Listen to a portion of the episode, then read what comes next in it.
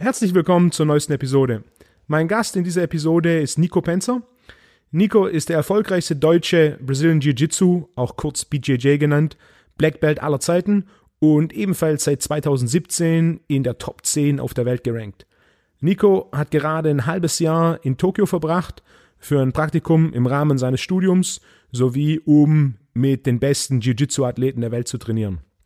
Nico ist das ganze Jahr über für Wettkämpfe auf der ganzen Welt unterwegs und so unterhalten wir uns zum einen über Reisen, Reisen für Sport, Reisen für Wettkämpfe und natürlich über Training im Allgemeinen. Viel Spaß bei der Episode.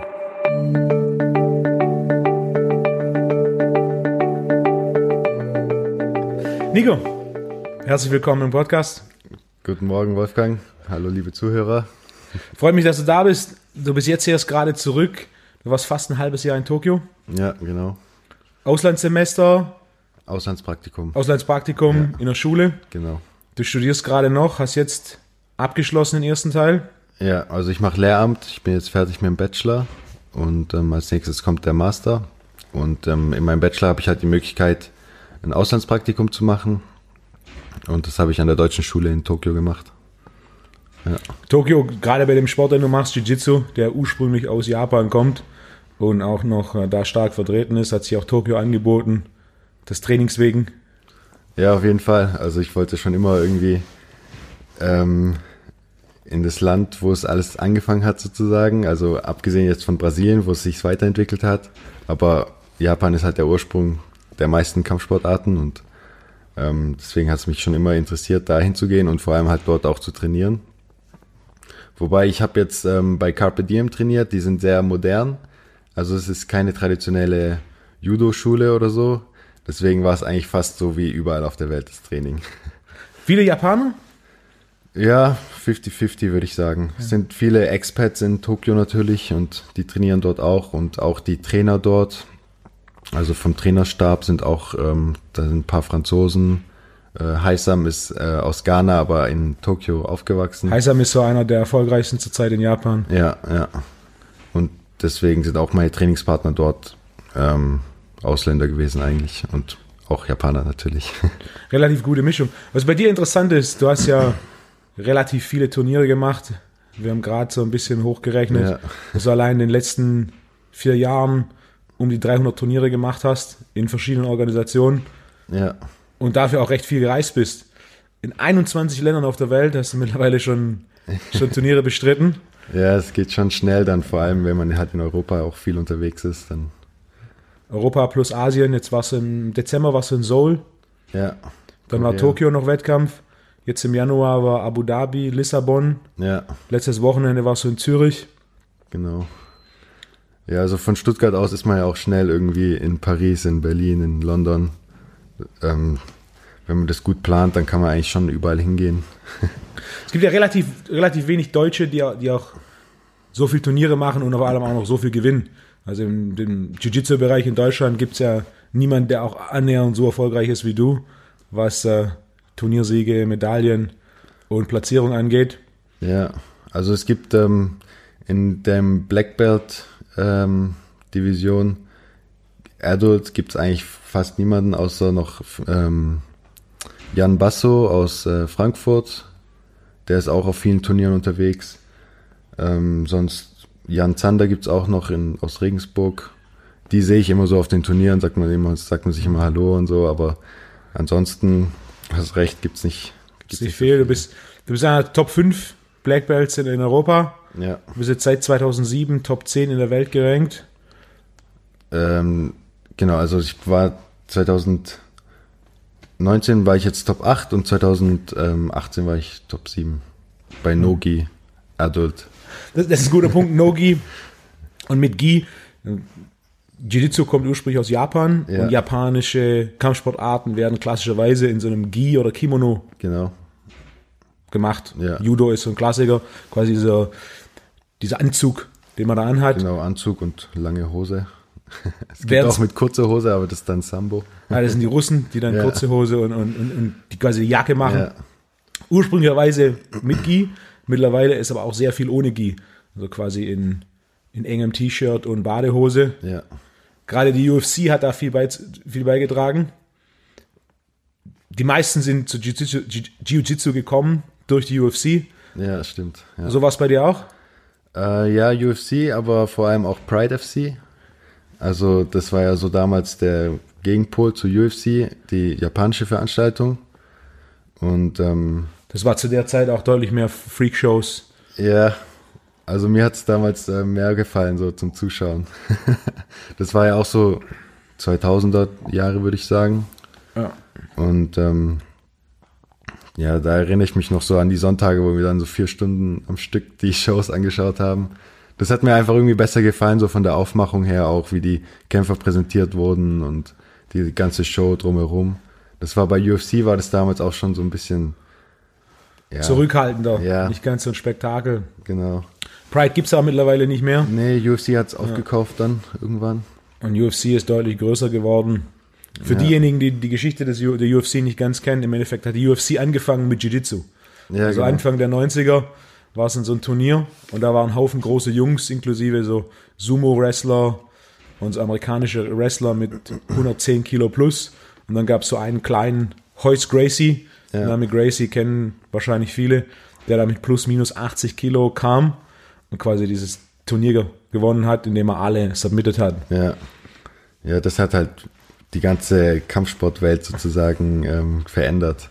Also alle wollten dann halt Jiu-Jitsu trainieren, um ihr Game zu komplettieren.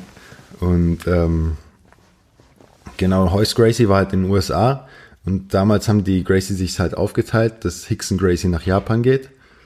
Und da gab es dann diese Valetudo Japan auch die Kämpfe. Das war noch vor Pride. Und da hat halt Hickson alles gewonnen.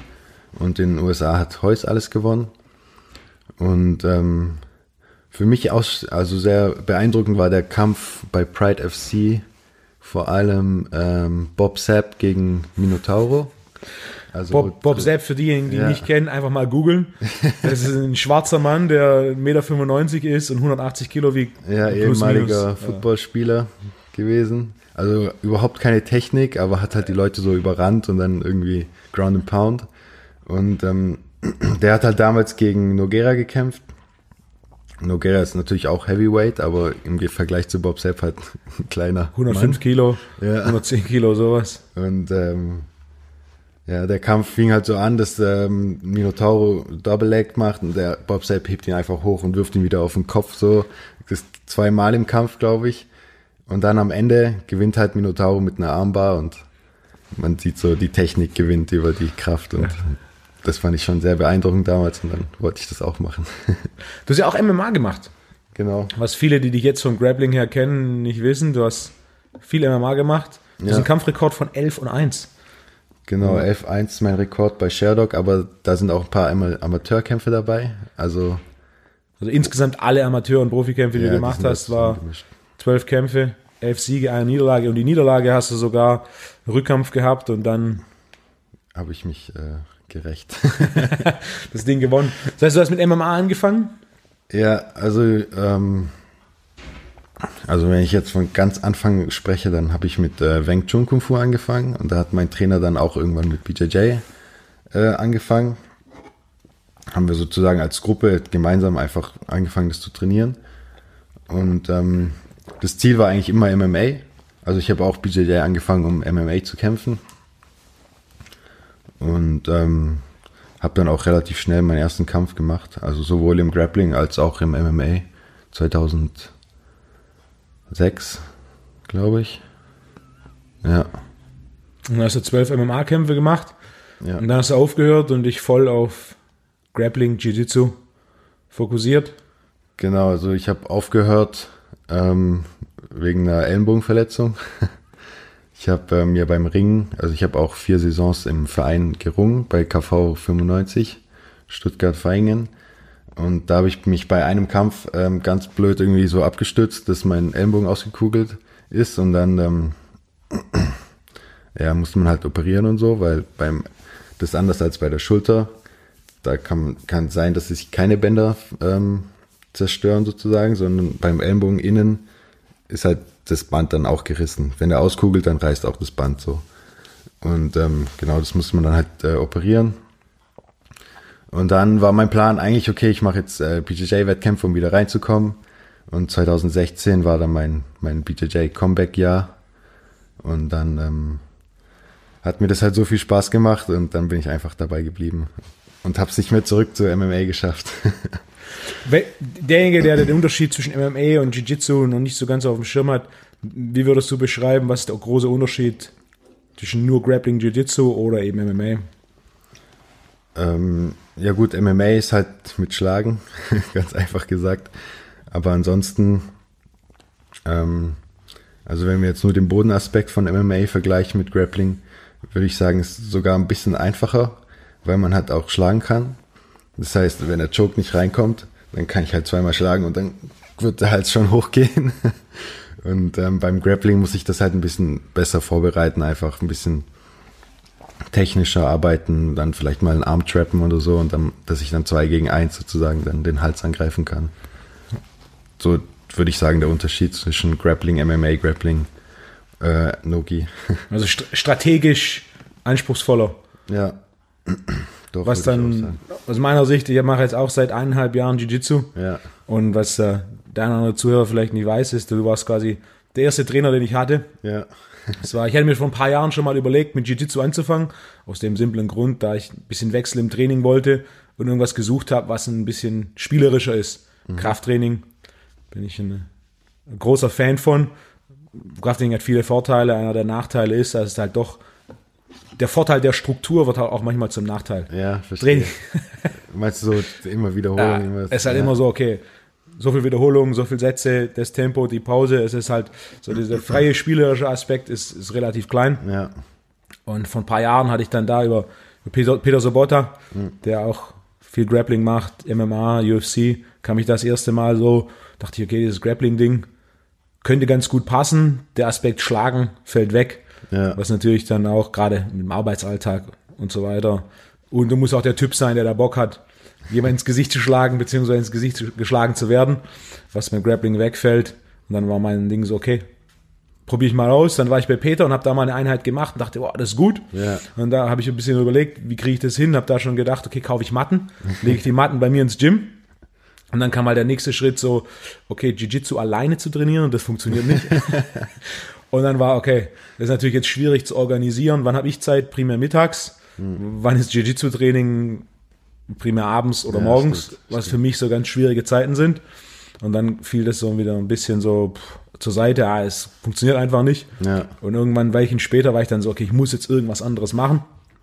Und dann hatte ich Peter gefragt, so, hey, gibt's da irgendjemand? Ja. Und dann hat äh, Peter gesagt, die einzige Lösung, die es gibt, quasi der Beste in Stuttgart, der Beste in Deutschland.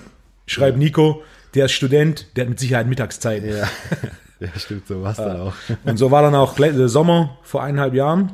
Ja. Habe ich dann kontaktiert und dann haben wir die ersten Einheiten gemacht. Ja. Und äh, dann relativ schnell habe ich dann auch, um die, die, die, Fahrt ins Gym zu sparen, ja. direkt Matten hierher gelegt. Und seitdem ist es ein relativ großer Teil von meinem Trainingsalltag geworden. Jetzt, dass du wieder aus Tokio zurück bist, wird das Training ja. hoffentlich wieder ein bisschen häufiger. Das Interessante ist, auch wer den Podcast verfolgt und viele Episoden gehört hat, dieses Thema MMA und vor allem Jiu-Jitsu, also die Anzahl meiner Gäste, die tatsächlich Kampfsport und Jiu-Jitsu trainieren, fast die Hälfte.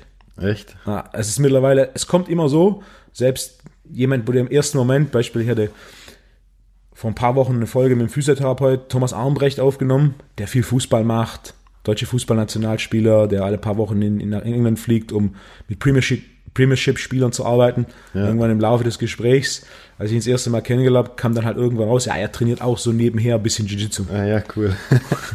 dann so, okay. Es hat mittlerweile so ein bisschen die Bevölkerung mehr erreicht und mehr durchdrungen, vor allem die, die trainieren, als jetzt, als du angefangen hast, deinen ersten Kampf 2006. Ja Damals war das so. Also da muss man es immer noch mal erklären, was es ist. Damals war echt so ähm, Jiu-Jitsu, ja, was ist das? Und ähm, man hat dann immer versucht, vielleicht so über Judo das zu erklären oder über Ringen. Ja, das ist sowas ähnliches. Oder ja, da gibt es auch diese, auch diese Käfigkämpfe, ja, das machen wir, aber halt ohne Schlagen. und ähm, aber du hast recht, es machen echt immer mehr Leute. Ich glaube, viele sind, so wie du sagst, halt interessiert an MMA aber denen liegt es dann vielleicht nicht so mit dem Schlagen, wie du sagst. Und dann ist halt Jiu-Jitsu die perfekte Möglichkeit, dann die perfekte Lösung, dann sich selbst ähm, zu betätigen.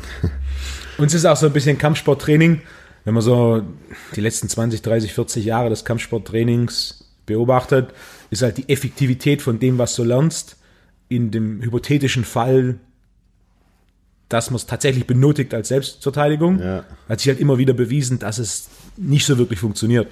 Da gibt es ja diese Beispiele aus, äh, aus China, wo dann so ein, so ein Wing Chun-Meister oder so ein Shaolin-Meister gegen einen MMA-Kämpfer im Käfig antritt ja.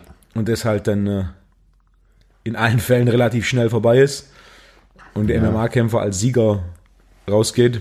Ja, die Frage der Effektivität ist natürlich bei jeder Kampfsportart so ein bisschen, ähm, es steht immer im Raum, aber wenn man jetzt zum Beispiel Taekwondo anfängt, dann ist das halt schon so sehr eine Sportart, eine olympische Sportart, dass man da auch hingeht, ohne dass man jetzt unbedingt sich auf der Straße verteidigen will. Und ich denke, so ist es beim Jiu-Jitsu auch, wird es immer mehr so, dass man halt Jiu-Jitsu macht, einfach nur weil es cooler Sport ist.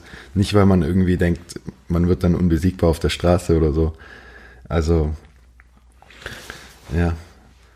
Die Grundidee des Kampfsports war ja, Fakt ist, wie viele der, die Jiu-Jitsu trainieren, trainieren es tatsächlich für Selbstverteidigung und selbst diejenigen, die es für Selbstverteidigung trainieren, wie viele benutzen es tatsächlich im Alltag? Ja. Also, also die, es kann schon sein, dass Leute es anfangen wegen Selbstverteidigung, ja. aber dabei bleiben ist dann halt, weil es Spaß macht und weil es ein cooler Sport ist einfach. Ja, und Kampfsport oftmals so, also ich habe auch die letzten zehn Jahre viel mit Kampfsportlern gearbeitet und so oftmals die, die, die Idee in der allgemeinen Bevölkerung über Kampfsport, das sind halt irgendwelche aggressiven Jungs, mhm. die sich prügeln wollen. Je mehr ich mit Kampfsportlern gearbeitet habe, desto mehr war klar, am Ende vom Tag ist es genau das Gegenteil. Ja, ja schon. Ah. Also es kommt dann auch immer ein bisschen auf die Kampfsportart an, da gibt es immer schon so ein bisschen Unterschied bei der Klientel, aber im Großen und Ganzen ja, wenn, wenn, vor allem, wenn man halt auch Kampfsport trainiert, dann hat man auch so ein Ventil, um das rauszulassen sozusagen. Dann ist klar, dass man dann nicht irgendwie anfängt, auf der Straße sich rumzuschlägern oder so. Was zurückzukommen zu der Entwicklung von dem Kampfsport, was ich ganz interessant fand, ist gerade Jiu-Jitsu hat ja für so einen Mindset-Switch gesorgt, wo lange Zeit man davon ausging, sowas wie Karate, Boxen und so weiter wäre die effektivste Form des Kampfsports. Ja. Und dann kam ja im Endeffekt die UFC, quasi so die was damals bei Bloodsport mit Jean-Claude Van Damme im, ja. im, äh, im, Fernsehen kam, wo dann verschiedene Kampfsportarten gegeneinander angetreten sind, hat dann die UFC als tatsächliches Event gemacht und äh, der Sieger des Events war dann quasi ein Grappler, Royce, Royce Gracie, der Jiu-Jitsu gemacht hat und auf einmal war es nicht mehr so, die, die schlagenden Kampfsportarten sind die effektivsten, sondern auf einmal ist es okay, der, der quasi mit Technik Kraft überwindet und, und mit Technik deutlich größere Gegner besiegt, ja. Und wer sich das mal anschauen will, UFC 1 findet man einiges bei YouTube. Also Hoyce Gracie war mit seinen 80 Kilo der mit Abstand kleinste und körperlich schmächtigste Teilnehmer von dem ersten Turnier und hat einfach nur mit Technik durch Aufgabe das komplette Ding gewonnen. Ja. Ja, das stimmt schon. Also die Leute denken halt, mit Schlagen kann man sehr viel anrichten, aber es geht halt auch, also wenn wir jetzt über Selbstverteidigung reden, dann ist es so schnell in der Situation, dass man dann so nah ist, dass man gar nicht mehr schlagen kann. Und dann auf einmal hält man sich halt fest und dann ist, geht's halt, ist halt der im Vorteil, der den anderen werfen kann. Und da sind dann Dringer oder Judokas dann auch, äh, obwohl die noch nie Selbstverteidigung geübt haben, sind die natürlich dann viel besser als alle anderen. Du machst ja auch so ein Jiu-Jitsu AG an einer Schule hier in Stuttgart. Das sind relativ junge Kinder. Wie alt sind die? Ähm, so fünfte, sechste Klasse. Und den, mit denen machst du einmal die Woche? Ja, also das habe ich letztes Schuljahr gemacht, jetzt war ich ja nicht da, aber ähm, es war so eine ganz kleine AG, wir waren, ähm, es waren nur vier Kids. Das war ursprünglich ein anderer Lehrer, der es gemacht hat, der auch bei uns trainiert hat, aber der ist dann weggezogen und dann habe ich das sozusagen übernommen, aber nicht direkt im Anschluss, sondern erst ein paar Jahre später. Deswegen waren dann ein bisschen weniger Kinder da. Und ähm, ja, den hat auf jeden Fall Spaß gemacht, so Ringen, Raufen und so. Das ist bei Kids immer sehr gefragt. Sehr beliebt. Wussten die vorher, was Jiu-Jitsu ist? Äh, nein, wussten die nicht. Also das, das, ähm, der Kurs hieß auch Ringen und Raufen. Okay. Und dachten die zuerst, das ist irgendwas mit Ringen, zum, also um Festhalten. Okay. Aber nee, die haben es dann schon gecheckt. Dann haben wir halt auch so Standtechniken gemacht, also umwerfen und am Boden so Spiele. Gibt es ähm, Spiele zum Beispiel mit dem Medizinball oder so, dass einer festhält, der andere muss den wegnehmen. Gibt es echt viele Sachen, die man mit Kindern machen kann, auf jeden Fall. Das heißt, du hast gar nicht mit so klassischem Jiu-Jitsu-Training angefangen? Nee, nicht wirklich. Also ich habe dann schon auch so Butterfly Guard den anderen umwerfen, aber halt so komplett einfach und ganz basic gemacht und dann auch, ähm, ja, also es sind viel so Spiele halt auch den anderen schieben einfach nur oder an einem Arm ziehen oder sowas.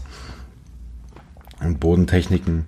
Dann schon auch mal so Mount, ähm, so Verteidigungstechniken. also Mount Fall. ist quasi für die Zuhörer. Die so, ja, genau. Wenn du, andere, einer liegt auf dem Boden. Genau, und der andere sitzt auf einem drauf. Und ähm, so, so Verteidigungstechniken und dann auch, auch von oben quasi, wie man den anderen gut festhalten kann. Ja. Ein bisschen ein paar Basics spielerisch für die Kinder eingebaut. Ja, ja, also ein, zwei Techniken, das reicht dann auch für eine Dreiviertelstunde.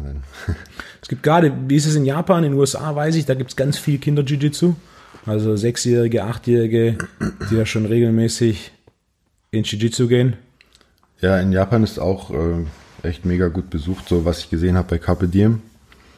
Die haben auch äh, Family BJJ. Da kannst du also, wenn du mit deinem Sohn hingehen willst, ähm, könnt ihr zusammen quasi zu einer Stunde gehen.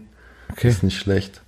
Und sonst, ich glaube, in Japan ist es auch einfacher, ähm, sowas anzubieten, weil die halt einfach schon einen besseren Ruf haben, Kampfsportarten. In Deutschland ist immer noch so ein bisschen schwierig. Ich glaube, also da ist halt immer erst Fußball oder andere ja. Ballsportarten, bevor man irgendwie Kampfsport, äh, seine Kinder zum Kampfsport schickt. Und ähm, ja, also bei Carpe Diem sind die Kinderklassen immer voll gewesen, so wie ich es mitbekommen habe. War das voll oder wie groß kann man sich das da vorstellen? Ja, so zehn Kids vielleicht, aber also das sind ja auch keine riesigen Gyms da ja. in Tokio, ist immer so Platz sehr limitiert. Ähm, vielleicht so das Dreifache von hier ungefähr. Okay. 200 Quadratmeter, fertig. Ja. Also jetzt so von der Mattenfläche. Ja, vielleicht das Doppelte. Und, okay, ist ja ähm, wirklich klein im Vergleich zu Kampfsport-Gyms hier. Ja, auf jeden Fall. Also dagegen haben die halt auch mehrere Gyms in Tokio verteilt, aber halt dann immer klein. Aber so maximal würde ich sagen, 20 Leute können da trainieren. Aber dann viele, viele Filialen, viele verschiedene Jiu-Jitsu-Gyms. Ja, und viele Zeiten auch. Also es gibt morgens, mittags, abends gibt es auch nochmal drei Kurse. So dass es sich dann so verteilt, denke ich. Wie war Leben in Tokio? Ja, gut. also ich musste viel U-Bahn fahren dort, weil das Training auch so eine Stunde entfernt war und die Schule war auch eine Stunde entfernt, aber also das ähm, U-Bahn fahren ist auf jeden Fall auch so ein Erlebnis in Tokio. Warum?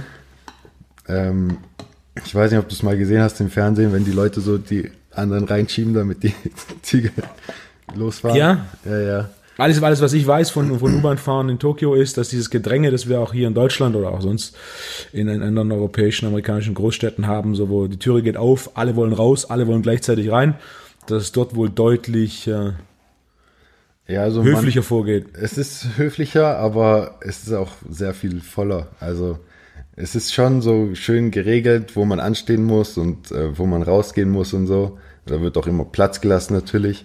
Aber es ist schon so, dass die Leute gleichzeitig rausgehen und reingehen. Okay. Und ähm, wenn man halt bei einer, an der Tür ist, dann wird man halt immer zerquetscht, so. Also zu den Rush-Hour-Zeiten ah. natürlich.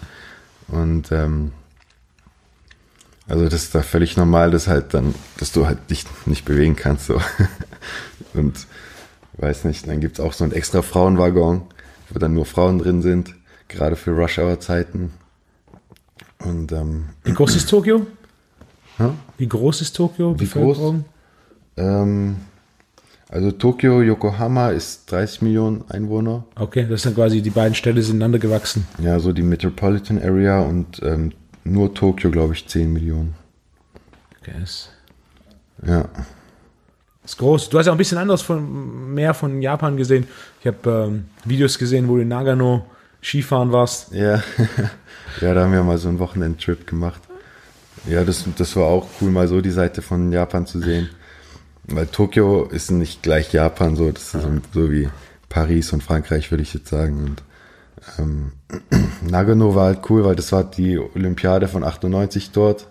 Da waren halt riesige Skipisten und sowas und das war schon war schön mal da auch Ski zu fahren. Japan ist ja auch so ein Land, wo du mehr oder weniger alles machen kannst. Du hast im Sommer schöne Strände Ja, und dann hast du große Städte, dann gleichzeitig hast du viel Natur und dann on top auch noch den Berg. Gibt ja einige Gegenden in Japan, wo man Skifahren kann. ja, also im Norden ist eigentlich immer Schnee. Die Alpen, Nagano. Und ähm, gut, man kann natürlich auch in, bis zum Süden, ähm, Okinawa und sowas, das ist dann schon richtig tropisch, so würde ich sagen. Da war ich jetzt noch nicht persönlich, aber ist auf jeden Fall noch auf meiner Liste. Und ähm, Du bist einiges durchgereist durch Japan, oder? ja, also ich habe so die großen Sachen gemacht, Hiroshima und so habe ich gesehen. Wie war das? Hiroshima war auf jeden Fall beeindruckend. Also, ähm, da ist ja die Atombombe gelandet Ja. im Zweiten Weltkrieg und äh, das Museum und so, das war echt beeindruckend. Also, Aber es ist wieder komplett bevölkert. Ja, ja, klar. Da gibt es Reststrahlung. Nee, War damals noch nicht so viel. nee. Also, ich glaube, so von Tschernobyl ist, glaube ich, noch schlimmer, die Ah. Nachwirkung. Ja, ist bis heute noch. Also war ja lange Zeit, was viele auch nicht wissen, gerade hier in Süddeutschland, lange Zeit, was man im Garten angebaut hat, musste weggeworfen werden. Ja. Oder auch so bei Wildfleisch. Das durfte, musste auch jahrelang überprüft werden auf Radioaktivität. Und sogar heute noch so, sowas wie Wildschwein, das relativ tief im Boden graben kann. Ja. Dadurch, dass die unteren Bodenschichten immer noch teilweise belastet sind, muss es immer noch überprüft werden auf äh, mögliche Problematik mit Radioaktivität. Und Hiroshima ist jetzt auch schon, sind es 30 Jahre? Ende der 80er war es? Nee, äh, 45, 46, 45. Ähm, ich meine 45. Tschernobyl. Achso, Tschernobyl, ja. Tschernobyl war Ende der 80er. Hiroshima Ja. ist ein ein bisschen länger her. her. Ja, Hiroshima war halt krass, weil das war halt, das hat man dann gesehen in dem Museum, da kam halt die Bombe und dann war die Stadt einfach komplett weg. Also alles niedergebrannt. So in einem, in einer Millisekunde war halt alles weg. Das war schon angsteinflößend. Leben in Tokio, das heißt, du hast ein bisschen außerhalb gewohnt. Ja, Kleine noch Wohnung. In Tokio, aber ähm, das waren so 25 Minuten nach Shinjuku, also zum großen Bahnhof. Und ähm, ja, das Gute war, meine Schule war in Yokohama und ich habe quasi so in der Mitte gewohnt. Konnte dann ganz gut erreichen bei das, Training und die Schule. Du warst in den letzten zwei Jahren fünf, sechs Mal in Japan. ja, Davor bist du auch viel in andere Orte, Orte gereist, um zu trainieren. Du warst zweimal in New York, ja, diese Henzo Gracie Academy, die wahrscheinlich die, die aktuell bekannteste und berühmteste Jiu-Jitsu-Schule auf der Welt. ja, für Nogi auf jeden Fall gerade sehr, ähm, hat gerade einen großen Hype. Training zweimal, du warst zweimal, jeweils Also- eine Woche. Ja, also in New York war ich ähm, zweimal, immer bei Henzo Gracie. Also Mittagstraining war dann immer bei John Danaher und abends dann bei einem von den Gracie-Brüdern, also von der nächsten Generation. Das ist dann Igor Gracie, Gregor, Gregor Gracie und ähm, ja, noch einer, ich weiß gar nicht. Wie, wie hat sich das Training unterschieden, wenn du jetzt so Japan vergleichst zu New York? Ähm, ja, also es ist ein bisschen schwierig zu vergleichen, weil in Japan war ich halt bei Carpe Diem so in der Competition, im Competition-Team sozusagen. Oder so, die haben es auch Staff Training genannt, weil halt einfach alle Trainer haben sich mittags getroffen, dann haben- wurde halt gerollt. Also es war kein richtiges Training, sondern wir haben einfach Okay. nur gekämpft. Und ähm, in New York war es halt schon mit Trainer und was äh, mit Techniktraining und sowas. Und Das heißt, Japan hast du quasi nur Sparring gemacht. eigentlich schon. Ich war dann schon auch mal in den normalen Stunden Ja. abends oder so, aber ähm, hauptsächlich war ich dann beim, beim Rollen halt. Und die normalen Stunden bei Carpe Diem sind halt eigentlich auch immer ähnlich aufgebaut, sind immer nur eine Stunde. Fünf Minuten aufwärmen, zehn Minuten aufwärmen, Drills und dann ähm, ein, zwei Techniken und dann eine halbe Stunde Rollen auch. Also auch für Anfänger und so ist es immer ähnlich aufgebaut. Und ähm, bei Danaher, ähm, also bei den normalen Stunden vielleicht zuerst bei Hansel Gracie war es auch erst aufwärmen, aber mehr so mit Jumping Jacks und sowas. Also PJJ unspezifisch. Ja. Und ähm, dann auch relativ schnell Positionssparring, Close Guard. Und dann erst die Technik. Zwei Techniken, zwei, drei Techniken und dann auch wieder Rollen. Und bei Danaher war es auch immer so aufgebaut, Kein Warm-up. kein Warm-up. Das ist das, was ich ganz gleich sympathisch fand. Ne? Ja, das ist auch so, da steht dann auf dem Stundenplan steht 12 Uhr, aber es fängt eigentlich 12.30 Uhr an. Ähm, am Anfang bin ich dann auch noch 12 Uhr gekommen. Dann hat man sich so ein bisschen selber aufgewärmt, aber später bin ich dann auch einfach kurz vor halt gekommen. Und dann, ähm, genau, Danaher fängt dann halt an, eine Technik zu zeigen. Damals war es auch so, dass ähm, Gi und Nogi gleichzeitig war. Das heißt, er hat erst erst Gi oder erst Nogi Technik gezeigt, und dann hat er seine Jacke angezogen und dann noch also die Gi Technik gezeigt und ähm, genau. Der größte Unterschied zwischen No-Gi und, und Gi, also quasi in normaler Hose und T-Shirt und in diesem Kimono, Ja. dass du halt den Kimono greifen kannst. Genau, man kann halt greifen, dann ändern sich auch die Techniken ein bisschen. Man hat auch ähm, Möglichkeiten, den anderen halt mit dem Gi zu würgen. Das fällt beim Nogi natürlich weg. Und ähm, man hat auch ein bisschen, ist ein bisschen schwieriger, sich zu bewegen, weil du kannst halt nicht so den Arm rausziehen, weil einfach mehr ähm, Reibung ist, mehr Widerstand. Das verändert dann so ein bisschen das Spiel. Mir wurde letzte Woche erklärt, dass der Unterschied zwischen No-Gi und Gi primär der ist, dass man im Sommer vor allem No-Gi trainiert, da bei Schlägereien im Freibad man nur Badehose anhat. Und Gi trainiert man dann im Winter wegen den Jacken auf dem Weihnachtsmarkt. Ja, also ich glaube, in Deutschland kann man neun Monate im Jahr Gi trainieren. Ja, in Brasilien ist eigentlich auch immer Nogi-Wetter sozusagen, aber die trainieren auch nur in Gi. Gi. Brasilien, du warst auch ein halbes Jahr. Ja, in Brasilien war ich auch ähm, dreimal insgesamt. Ich war zuerst, ähm, 2007 war ich mal, als Blaugurt noch. Blaugurt mit drei Streifen. Ähm, da waren wir mal in den Sommerferien so zwei Wochen, mein Bruder und ich. Haben da dann auch zwei, dreimal am Tag trainiert. Ähm, und dann war ich noch mal länger, 2011. war ich- Auslandssemester, was da habe ich dann ein Auslandssemester gemacht. Da habe ich ähm, bei Marcio Coletta trainiert in Porto Alegre und ähm, halt auch zweimal am Tag trainiert und so. sechs, sieben Tage die Woche. Ja, sechs.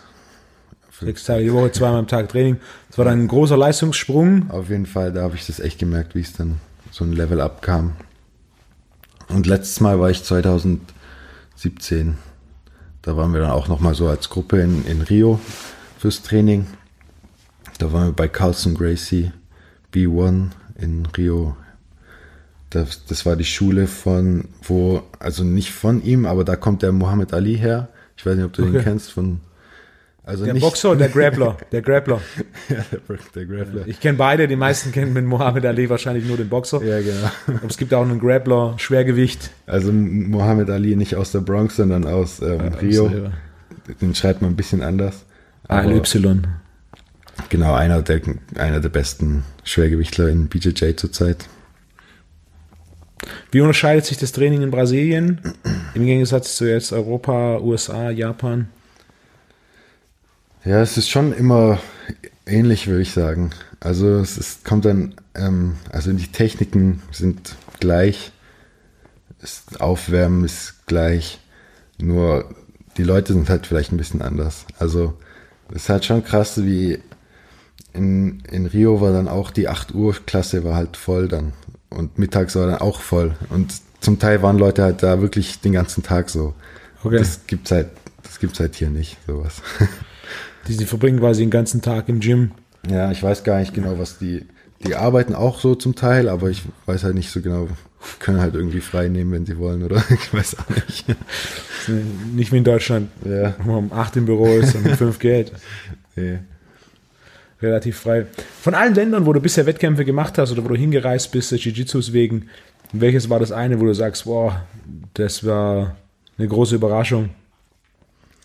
Ähm, also in Europa war London immer sehr beeindruckend. Ich glaube, da ist auch von der Teilnehmerzahl immer so die höchste Talentdichte. Du warst jetzt in, in Portugal bei den Europameisterschaften. Ah ja, genau, das auf jeden Fall auch. Wie viele Teilnehmer warst du da? Ja, Europameisterschaften, Lissabon hat jetzt wieder die Rekorde gebrochen. 5500 Teilnehmer an sieben Tagen. Geht eine ganze Woche der Europameisterschaft. Ja, also da muss man dazu sagen, da gibt es natürlich, ähm, weiß weiß ich, wie viele Klassen, also Weißgurt, Blaugurt, Lilagurt, Braungurt, Schwarzgurt. Und dann noch die Altersklassen, Jugendliche, Adult und Masterklassen. Master ist ab 30 und dann gibt's, das geht glaube ich bis Master 7. Also 30 und dann 35 und dann 40 so bis Master 7 halt. Kann man sich dann selbst ausrechnen. Ähm, genau, 5500 Teilnehmer, das war echt, echt äh, beeindruckend. Ja, Europameisterschaften war jetzt IBJJF. Genau. Und die zweite große Veranstaltung ist Abu Dhabi Jiu-Jitsu. Genau. Also IBJJF, ähm, also auch für alle, die irgendwie Jiu-Jitsu machen, kann ich auf jeden Fall empfehlen, mal nach Lissabon zu gehen. Entweder zum Kämpfen oder auch nur zum Zuschauen, weil das ist schon echt beeindruckend, wie viele, was da halt für eine Stimmung ist und so. Und da kommen halt auch alle Stars hin aus USA und aus Brasilien. Und ähm, IBJJF ist halt immer noch so das Nonplusultra, das Größte und das, was am meisten Prestige hat. Und Abu Dhabi Jiu-Jitsu ähm, ist jetzt so gerade so im Kommen, so als Konkurrent. Und ähm, genau, die kommen halt, ja. Du bist jetzt auch, das Jahr, das Ranking-Jahr hat angefangen. Und du bist bei Masters 1 auf Platz 1 gerankt. Ja, bei, bei Nogi Abu Dhabi Jiu-Jitsu bin ich gerade auf Platz 1. Das ist quasi so wie man Bundesliga fünfter Spieltag. Ja, genau. Und immer auf Platz 1, aber immerhin. Ne? Ja, also die Saison beginnt und endet immer mit der Weltmeisterschaft.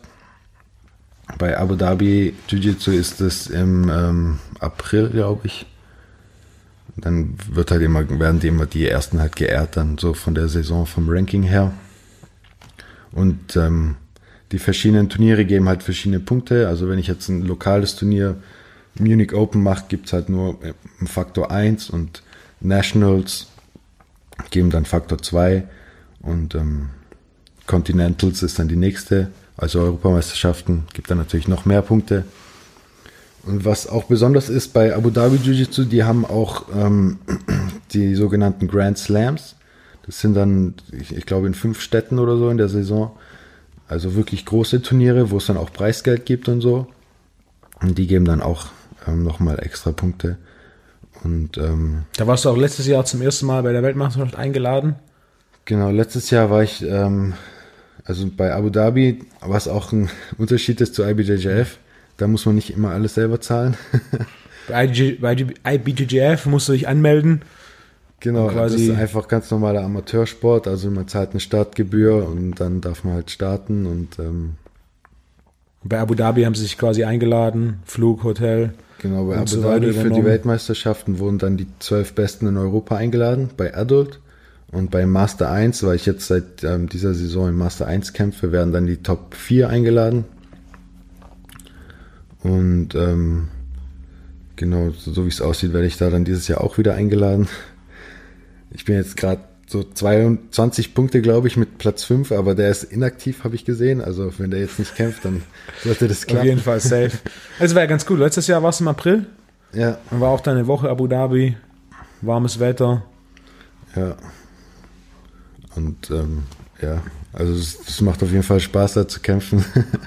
es ist ein schönes Hotel und dann bekommt man halt ähm, dreimal Essen am Tag und ja. kann zur Halle gehen, wann man will und so. Und das ist ein bisschen Abu Dhabi Jiu-Jitsu, vielleicht wenn wir jetzt so auf die Unterschiede eingehen äh, zwischen Abu Dhabi und IBJJF, die achten wirklich darauf, dass der Sport für die Zuschauer gemacht wird. Also die wollen halt ähm, attraktiven Sport machen und haben jetzt auch ein bisschen die Regeln geändert, dass es nicht mehr so kompliziert ist und ähm, machen auch viel kürzere Kämpfe. Also bei, bei IBJJF ist 10 Minuten für Adult und bei denen ist halt nur 5 Minuten. Außer im Finale ist dann 8 Minuten. Das heißt, kürzere Kampf, du musst mehr Gas geben. Ja, genau. mehr Action und die Punkte, es, man kann leichter Punkte machen. Also im Jiu-Jitsu gibt es ja immer diese Vorteilspunkte. Das heißt, wenn du eine Position fast erreicht hast oder fast den anderen gedreht hast oder fast eine Submission hattest, dann gibt es einen Vorteil, dass du halt belohnt wirst dafür, dass du es probiert hast sozusagen. Weil, weil sonst kannst du halt einfach fünf Minuten halten und dann gewinnst du halt den Kampf. Und bei die haben das jetzt so geändert, dass es keine Vorteilspunkte mehr gibt. Also es gibt die Vorteilspunkte, aber die zählen wie ein richtiger Punkt. Okay. Das heißt, wenn ich zwei ähm, Submission Attempts mache, die nicht funktionieren, dann kriege ich immerhin zwei Punkte. Und der andere, der vielleicht einen Sweep gemacht hat, kriegt auch zwei Punkte, aber wir sind dann gleich auf sozusagen. Das heißt, es wird quasi belohnt, dass man was macht und nicht einfach nur wartet. Ja, genau. Also auch bei dieser Gi-Geschichte, wenn man, wenn man ein bisschen mal ein paar Kämpfe angeschaut hat, da gibt es dann den einen oder anderen, der richtig Gas gibt und was machen will. Und dann gibt es halt die nächsten, die dann einfach quasi zwei Punkte holen, festhalten und die Uhr runterlaufen lassen. ja, Das für den Zuschauer. genau. Und vor allem bei 10 Minuten Kämpfen kann das ja halt schon echt träge werden und lange. Und klar, man kann dann mit Inaktivität und mit Stalling Negativpunkte geben. Aber meistens, ich glaube, man braucht drei oder vier äh, Penalties, um erst DQ zu werden. Und das kann man dann schon so managen mit, den, mit der Kampfzeit. Und das ist jetzt auch bei Abu Dhabi Jiu-Jitsu so, dass es die Negativpunkte auch direkt einen Punkt geben für den anderen. Okay. Also da muss man dann schon aufpassen. Aber ich finde es gut, was ja auch ein- einer der Punkte ist. No-Gi ist ja für den Zuschauer grundsätzlich interessanter, weil es ein bisschen schneller ist, man nicht so festhalten kann, weil es halt kein Gi gibt, wo man festhalten kann. Ja. Und das Ganze dann auch ein bisschen so, der Unterhaltungsfaktor geht grundsätzlich deutlich hoch. Ja. Im Abu Dhabi-Bereich gibt es ja auch für No-Gi dieses ADCC. Genau, aber die gehören nicht zusammen, also das äh, darf man nicht verwechseln. ADCC ist Abu Dhabi Combat Club, das sind so die, die gibt's auch schon ewig, also die haben- waren die ersten, die wirklich große Nogi-Turniere gemacht haben mit Preisgeldern und so. Und ähm, Quasi die Olympischen Spiele heutzutage gelten die als Olympische Spiele für Nogi, ja. alle zwei Jahre, wo man quasi die Besten der Besten, entweder du wirst eingeladen, weil du davor eine Medaille gewonnen hast, Ja. oder du musst einen relativ langen Qualifikationsprozess durchlaufen, wo du quasi alles Ja. gewinnen musst. Also, die machen halt auch so kontinentale ähm, Ausscheidungsturniere. Also es gibt zwei für Europa. Und wenn du da gewinnst, dann kriegst du ein Ticket. Aber halt nur der erste. Und das ist dann halt schon echt hart, da reinzukommen. Und da gibt's dann auch keinen, also für die Europameisterschaft gibt's auch keine Ausscheidungskämpfe. Das heißt, alle melden sich für die Europameisterschaft an. dann gibt's halt riesige Brackets.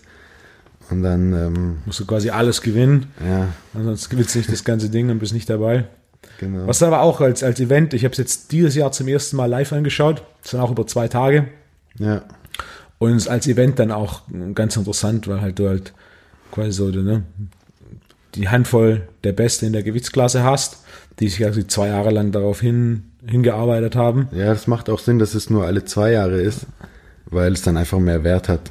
Weil bei IBJJF zum Beispiel auch ist ähm, halt jedes Jahr Weltmeisterschaft und ähm, witzigerweise Europameisterschaft, das ist auch, ähm, gibt es halt die in Lissabon und dann gibt es nochmal eine Europameisterschaft nur für Masters in Okay. Barcelona. Und aber man kann als Master 1, also über 30 Jahre, kann man auch in Lissabon kämpfen. Das heißt, es gibt zwei Europameisterschaften, Krass. zwei Europameister pro Jahr. Und ähm, ja, das macht halt eigentlich gar keinen Sinn. So. Warum ist die Europameisterschaft besser besucht als die Weltmeisterschaft? Ähm, Weltmeisterschaft war letztes Jahr in Los Angeles, richtig? ja, also das war halt dieses Jahr jetzt so. Kann sein, dass die Weltmeisterschaft auch dieses Jahr irgendwie einen Boom hat. Aber Europa es sind halt natürlich mehr Leute. Einzugsgebiet Und da kommen auch wirklich sehr viele Brasilianer, können halt direkt nach Portugal fliegen. Gut, die können auch nach USA fliegen, aber. Und was auch eine hohe Teilnehmerzahl hat, ist die Masters-Weltmeisterschaft. Die ist immer im August im, ähm, in Las Vegas. Und da, es gibt halt viel mehr Leute, die Jiu-Jitsu machen, die über 30 sind als ähm, 20. Das ist auch einer der Punkte als Kampfsport. Ja. Das ist halt so- sowas wie Boxen oder Kickboxen mit 40 oder 50. Wie hoch ist die Wahrscheinlichkeit, dass du das noch aktiv betreibst? Während im Jiu-Jitsu halt quasi bis ins hohe Alter es gibt noch viele 40-Jährige. Es gibt Ja. auch viele, die dann im, im Bereich 40 überhaupt erst anfangen mit Jiu-Jitsu. Ja, auf jeden Fall. Es ist halt einfach Amateursport. Ähm, Sport. also du kannst halt Weltmeister werden mit ähm, 45 Weißgurt. Und mit einem relativ niedrigen Risiko der Verletzung. Ja, Dadurch, dass es keine Schläge gibt. Wer mit Mitte 50 hat da Lust, noch Headkicks einzustecken. ja, stimmt. Während halt im Jiu-Jitsu das Sch- Schlagen rausfällt. Ja, Und dann so ein bisschen so ein bisschen mehr. Es wird einfacher für die breite Masse. ja. Wie viele Jiu-Jitsu-Schulen gab es 2006 in Deutschland, als du angefangen hast? Ah, weiß ich nicht, nicht, nicht sehr Fast viele keine? jeden Fall. Damals musste man schon auch ein bisschen fahren, um dann mal auf Seminare zu gehen oder so. Aber jetzt mittlerweile gibt es schon fast überall auch einen Schwarzgurt oder so. Ja. Viele MMA-Gyms auch oder mehr als je zuvor. Ja, Und im Endeffekt jedes MMA-Gym bietet auch ja muss es. Jiu-Jitsu an. Ja. Wenn jemand irgendwo auf der Suche ist und sagt, hey, ich würde jetzt auch gerne Jiu- Jiu-Jitsu anfangen und in seiner Stadt schaut und da ein paar Gyms zur Auswahl hat, was würdest du ihm raten? Wie finde ich am einfachsten raus, welches Gym zu mir passt oder wo ich am meisten lerne? Ja, äh, gute Frage. Also meistens kann man bei allen Gyms einfach ein Probetraining machen, kostenlos. Das würde ich auch jedem raten, einfach mal bei allen irgendwie reinzuschnuppern. Und ähm, ich glaube, am Ende zählt dann so der Fahrtweg oder sowas, was einfach gemütlicher ist. Aber ähm, ja, man kann ja dann so beim Probetraining merkt, kann man sich ja schon mal ganz gut ein Bild machen, wie sind so die Trainer drauf, wie sind die Trainingspartner drauf und dann ja, wenn man einem der, der Vibe gefällt, dann kann man da sich anmelden. Also ich glaube nicht, dass es jetzt irgendwie, dass man da irgendwie aufpassen muss, dass man irgendwo was Falsches lernt oder sowas. Also Das vor heißt, allem es- heutzutage ist es auch so einfach, Jiu-Jitsu zu lernen. Also man kann auch die ganze Zeit YouTube schauen und dann sieht man ja, ob man irgendwie was lernt, was Sinn macht oder, oder halt nicht. gibt wahrscheinlich keinen Sport, wo es so viel Instructionals und so viel Videos gibt, wo man was lernt. Also von allen Sportarten, Ja. die ich kenne, mit denen ich Berührungspunkte hatte, wenn du auf YouTube gibst, gehst, es gibt für keinen so, wie lerne ich ein Tor Ja, zu schießen stimmt. beim Fußball oder wie lerne ich einen Handball zu werfen, während bei, bei Jiu-Jitsu es tatsächlich so ist, wenn ich irgendeine Position mich interessiert, wie befreie ich mich aus so und so, muss ich es einfach nur bei YouTube eingeben Ja. und dann habe ich fünf bis zehn Videos, wo irgendjemand erklärt, wie ich mich daraus befreie oder wie mache ich folgendes, kannst du einfach auch nur bei YouTube eingeben und du kriegst dann relativ einfach Videos, die dann ziemlich genau erklären, okay, Schritt für Schritt, das ist, was du machen musst, das ist, was du vermeiden solltest. Und dann hast du da, so Video-Learning im Jiu-Jitsu ist riesig. Ja, also jeder Weltmeister hat halt auch so seine eigene DVD oder sein Online-Portal mittlerweile. Das, da wurde echt viel gemacht. Ich glaube, das ist- ist auch so, wie es alles ein bisschen angefangen hat, weil es halt so ähm, schwierig war, äh, Jiu-Jitsu zu lernen, weil es halt damals nicht, nicht gab. Die ersten Sachen waren halt so Bücher oder in Zeitschriften irgendwelche Techniken oder sowas. Dann kamen die ersten Kassetten raus und dann DVDs und jetzt halt mit, mit YouTube ist halt, hat es ja nochmal so explodiert halt. Und das Interessante ist ja auch, das funktioniert ja auch relativ gut. Also da gibt es ja einige Beispiele. Der aus New York, John Ja. Danaher, Ja. der hat ja auch eine, ganze Reihe an DVDs. Es sind über zehn DVDs, die er veröffentlicht hat, jeweils acht bis zehn Stunden, wo du ja mehr oder weniger so eine, so eine Bücherei hast. Folgende Technik. Ich will folgende Technik lernen und die Startposition ist, kann ich dann durchschauen, okay, das ist die Startposition. Und dann kann ich quasi raussuchen, okay, wenn ich hier bin und das machen will, gucke ich durch, okay, von der Position diese Technik machen. Und dann habe ich da eine genaue Erklärung auf Video, kann mich da so ein bisschen so, so büchereimäßig durcharbeiten. Ja, auf jeden Fall. Aber trotzdem braucht man auch einen Trainer, der dann auch. Äh, Vom Video lernen, vom Ja. Video lernen ist dann doch oftmals nicht ganz so einfach, beziehungsweise man übersieht Sachen. ja, also ich denke vor allem für Anfänger ist halt wichtig, dass sie dann jemand haben, der ihnen zeigt, wie es geht und auch, dass man es halt fühlt, damit man fühlt, wie es sich richtig anfühlt, weil wenn du es so im Video siehst und dann versuchst es nachzumachen, kann sein, ja okay, ist richtig, aber irgendwas, irgendein Detail fehlt halt. Das, das merkt man halt nur, wenn man es mit einem erfahrenen Trainer macht oder mit einem erfahrenen Trainingspartner. der dann auch die direkte Sa- Details sieht. Das Ja. ist mir auch selber schon ein paar Mal aufgefallen. Du siehst so im Video von fünf Details, fallen dir drei bis vier auf Ja. und eine geht halt unter und dann funktioniert es halt in, beim Training nicht ganz so. Und dann, Ja. wenn du dann jemand hast, der da ein bisschen drauf schaut und dir Feedback gibt und sagt, hey, hier den Ellbogen dahin, den Fuß dahin, dann Ja. sind sie auf einmal. Was auch mit Sicherheit bei Jiu-Jitsu eins der für mich faszinierende Dinge ist, wie oftmals kleine Änderungen einer Technik Ja, einen riesen Unterschied machen. So beim einen Mal versuchst du einen Haufen Kraft einzusetzen und es funktioniert nicht. Und dann hast du so einen kleinen Twist der Technik und auf einmal mit minimaler Kraft ja. funktioniert sofort. Ja, das wollte ich auch gerade sagen, weil vor allem, wenn man dann so ein paar Jahre Jiu-Jitsu macht, man merkt halt dann auch immer, dass man nicht noch nie, also noch nie richtig äh, ausgelernt hat sozusagen. Und selbst wenn man die Technik schon tausendmal gemacht hat, vielleicht bei auf einem Seminar von irgendeinem anderen Trainer, der zeigt sie dann noch mal ein bisschen anders und dann so, ah ja, krass, ja, wenn ich so mache, dann klappt es doch besser und so. Und dann, also man lernt auch nie aus und ähm, wie du sagst, sind halt diese kleinen Details, die dann die den Unterschied machen. Was ganz cool ist, weil gerade, ne, je mehr du zu lernen hast, desto einfacher wird es, dauerhaft beim Sport dran zu bleiben. Du könntest jetzt sagen, oder die nächsten sechs bis zwölf Monate konzentriere ich mich auf diesen einen Teil. Mount, wie greife ich von oben an oder wie verteidige ich mich von unten. Danach kannst du dich aufs nächste fokussieren. Das heißt, an dem Punkt zu kommen, wo dann halt, okay, wie geht's jetzt weiter, ist gerade beim Jiu-Jitsu unendlicher als in vielen anderen Sportarten. Ja, es ist wirklich unendlich. Und, ja, man, man geht immer auch so Phasen durch. Also, ähm, wenn ich das jetzt so bei mir ein bisschen schaue, zum Beispiel habe ich früher halt nur Triangles gemacht und war immer gut halt vom Rücken aus. Und ähm, dann gab es eine Zeit, wo ich halt versucht habe, nur noch oben zu bleiben, nur noch Side Control zu arbeiten, um da halt stabiler zu werden. Und dann, ja, ohne dass man das andere natürlich verlernt und so, ähm, wechselt es halt dann immer so ein bisschen den Fokus und man kommt dann immer weiter und dann wird es immer, immer kompletter, quasi das Spiel. Also quasi so, die meisten Jiu-Jitsu machen, verlieben sich zeitweise in eine bestimmte Technik. Ja. Das hält dann ein Weilchen und dann kommt wieder der Wechsel. Und da ich das ja auch irgendwann Hände. hat man eine Phase, wo es dann gar nicht mehr klappt und so und dann, so, ach, dann mache ich halt was anderes. Ja. Wie lange, wie, wie viele Jahre trainierst du jetzt? Dann über 15 Jahre? 15 Jahre, Ja. die Hälfte meines Lebens. Du bist auch, wie lange bist du schon Trainer? ähm, ja, so fünf Jahre, würde ich sagen. Du trainierst in, in, in, in, verschiedenen Schulen, einmal hier in Stuttgart, Genau, also außerhalb von Stuttgart. In, bei Stellen Gym in Stuttgart zu Fundhausen und in No Limit Fight Club in Böblingen gebe ich Training. Genau, also eigentlich habe ich auch schon, schon damals bei meiner alten Kung-Fu-Schule habe ich auch schon als Purple Belt angefangen, eine Einheit die Woche zu übernehmen. Und ähm, ja, jetzt Black Belt bin ich jetzt seit sechs Jahren. Für alle, die sich jetzt fragen, okay, Black Belt, mit dem Gurtsystem, wie in so, ja. traditionellen Kampfsportarten, du fängst an als Weißgurt, Genau. Jiu-Jitsu geht's dann hoch, lila Gurt, dann Braungurt, dann Black Belt.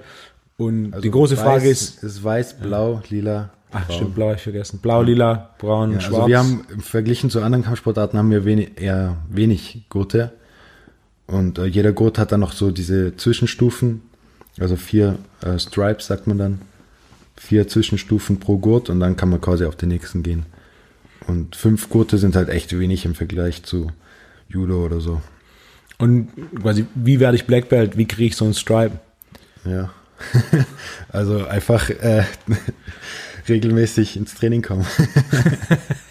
80 Prozent des Erfolgs sind ähm, äh, erreicht man dadurch, dass man äh, erscheint. also ja, ganz einfach gesagt, ähm, wenn man ins Training kommt und einen Fortschritt macht, dann sieht der Trainer das und dann gibt es halt so einen Stripe. Wenn man jetzt zum Beispiel noch Wettkämpfe dazu macht, kann es sein, man kriegt ein bisschen schneller einen Stripe. Und ähm, Wettkämpfe sind halt auch gut da, um seine Schwächen ähm, rauszufinden und dann kann man daran auch gezielter arbeiten. Also Leute, die bei uns Wettkämpfe machen, die haben schnellere Progressionskurve als jetzt Leute, die keine ähm, Wettkämpfe machen. Aber es ist natürlich keine Pflicht. Und ähm, ja, also wir haben halt kein Prüfungssystem im Jiu-Jitsu, so wie beim, beim Judo zum Beispiel, dass du halt für den Gurt folgende ähm, Techniken machen musst oder so. gibt kein einheitliches Leistungssystem nach dem Motto, wenn du diese zwei Techniken kannst, Nee. kriegst du den nächsten Streifen und geht's wieder hoch. Und was auch interessant ist, im Gegensatz zu den meisten Kampfsportarten dauert es ja auch im Jiu-Jitsu im, im Schnitt relativ lange, um dann, obwohl es wenige Gürtel gibt, ist ein relativ langer Weg. Ja. Also ich würde von dem, was ich beobachte, die meisten müssen zehn Jahre lang Jiu-Jitsu machen, um dann diesen Black Belt zu bekommen. Ja, ich glaube, in Europa ist so der Durchschnitt zehn Jahre für Black Belt. Das liegt auch, also ich denke, jetzt wird es dann auch schneller gehen, weil es einfach jetzt mehr Black Belt Trainer gibt. Also wie gesagt, als ich halt angefangen habe, da waren wir halt Blaugurte und Purple Belt so und ähm, hatten Black Belt äh, Input nur durch Seminare. Und ähm, jetzt, die bei uns anfangen, die sind halt von Anfang an, das sind zwei, drei Black Belts halt Black Belts. im Training sozusagen. Und ähm, ja, dieses Gürtelsystem, was auch ganz interessant ist, in Japan zum Beispiel beim Judo, gibt es nur weiß und schwarz. Okay. Und das haben anscheinend erst die Europäer ähm, eingeführt, damit die Leute motivierter sind und damit die halt so ein Ziel haben. Weil wenn du sagst, ja, okay, ähm, es gibt nur weiß und schwarz und schwarz kriegst du halt erst irgendwie in zehn Jahren, Ja. dann ist halt ein bisschen Quasi ein paar Erfolgserlebnisse unterwegs einbauen. Genau, vor allem bei Kindern gibt es auch ähm, im Jiu-Jitsu viel mehr Ja. Gürtel. Also grau und dann gibt es auch so Zwischengürtel und sowas. Einfach nur, damit man motiviert ist, damit Ah. man merkt, dass es weitergeht. Aber ja, so viel Bedeutung darf man den Gürtel dann auch nicht geben gleichzeitig. Ist natürlich schon immer schön, wenn man einen neuen Gürtel kriegt, aber Es gibt Black Belts und es gibt Black Belts. ja, es gibt Purple Belts und es gibt Purple Belts. Also ja, Da gab es vor kurzem ein Video online zu Ashton Kutcher, den die Ja. meisten kennen, äh, Schauspieler, der wohl einen Brown Belt in Jiu-Jitsu hat.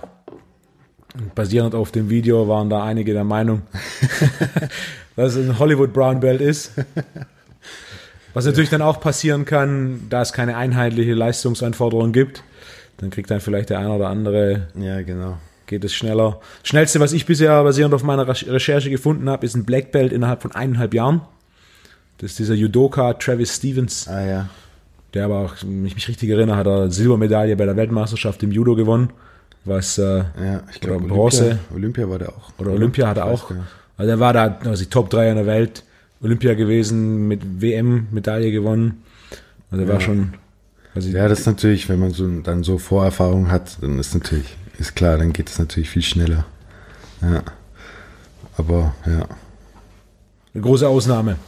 auf jeden Fall. Für die meisten ist Also, es ein längerer Weg. ist auch immer ein bisschen schwierig, bei, also jetzt so für Anfänger und die jetzt gerade so im Sprung beim Blaugurt sind, zum Blaugurt sind. Ähm, bei uns im Gym hatten wir auch schon öfters so Diskussionen, ist jetzt einer, der jetzt halt ähm, kämpferisch sehr stark ist, aber noch nicht so viele Techniken kann, verdient er jetzt seinen Blaugurt oder verdient er ihn nicht? Oder ist halt immer so ein bisschen schwierig, muss man immer ein bisschen gucken, was man dann macht als Trainer. Bei den letzten ADC-Sieg, also bei diesen Olympischen Spielen des Grappling, gab es ja diesen einen Fall, wo einer als Blaugurt Ja. nach eineinhalb Jahren Training, sich nach einem halben Jahr Training qualifiziert hat und nach eineinhalb Jahren Training dort teilgenommen hat und dann direkt eine Silbermedaille gewonnen hat. ja. Und dann für diese Silbermedaille quasi sein, sein lila Gurt bekommen Ja. hat. Also der, der dritte Gurt mit ne, Der viel war mehr. aber, also muss man auch dazu sagen, dass der halt Ringer war davor. Also ich glaube, ähm, und er hat das Ding auch gewonnen mit Ring. Also Division One Wrestler oder sowas. Division 3. Also eine rela relativ kleine so, Schule okay. für ein Jahr. Ja, Aber er kann ringen. Also Ja. er gewinnt das Ding auch. Filmen auch online. Das ist dann Nicky Rodriguez, wer sich Ja, anschauen will. Ist im Endeffekt auch 115 Kilo, sehr athletisch, bewegt sich, als würde er 85 wiegen. das ist halt auch vor allem dann bei ADCC durch, ähm, durch die Regeln und so, ist einfach Ringen sehr wichtig. Also im Gi würde er wahrscheinlich nicht so leicht äh, die Weltmeister werden. Und aber trotzdem, da würde er wahrscheinlich nicht mal in der Blaugurt-Klasse dann so weit kommen. Ah. Das ist dann, das ist dann, dann immer diese Frage halt, was der Gürtel dann wert ist sozusagen.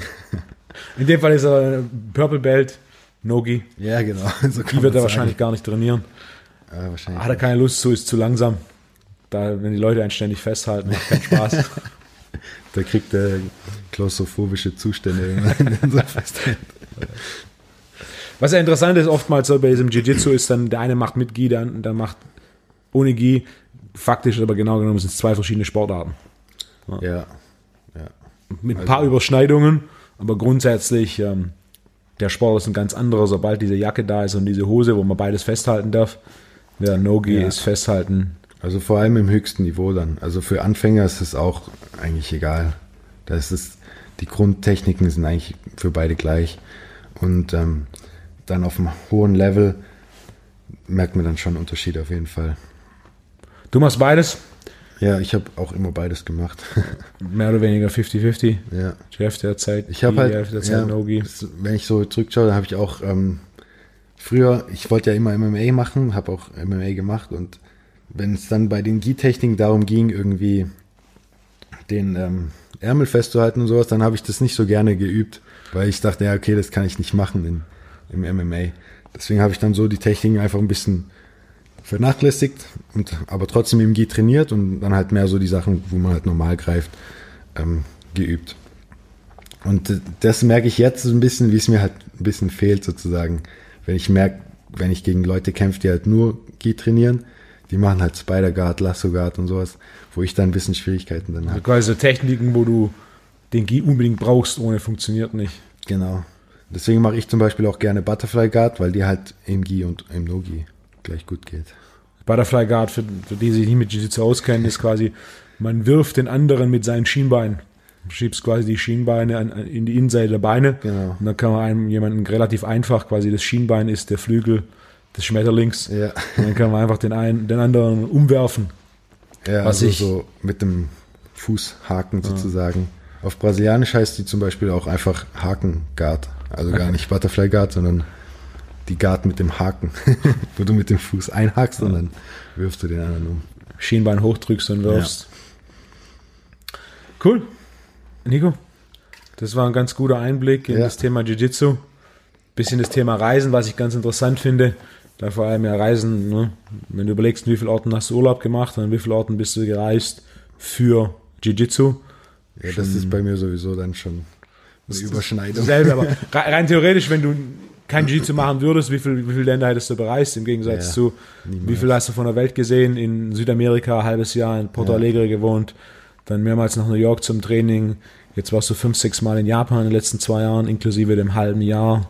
Ja, das habe ich auf jeden Fall dem Sport zu verdanken. Und was halt auch immer schön ist, dass man dann auch gleich Anschluss findet. Also auch in New York oder in Brasilien. Nach einer Woche Training ist man schon so ein Teil des Teams sozusagen. Und das ist schon auch ähm, bei unserem Sport, denke ich, ähm, was Besonderes. Also wenn du jetzt Tennis spielen gehst, dann ist es, denke ich, nicht so. Äh, ist direkt ne? soziale Anbindung. Ja, Und auch diese Entwicklung des Jiu-Jitsu von vor 30 Jahren, erste UFC, da kannte es fast niemand. Auf einmal war es dann innerhalb der Kampfsportszene so ein Whoop. Ne? ja, Vor 15 Jahren hast dann du angefangen, auch im Endeffekt über MMA.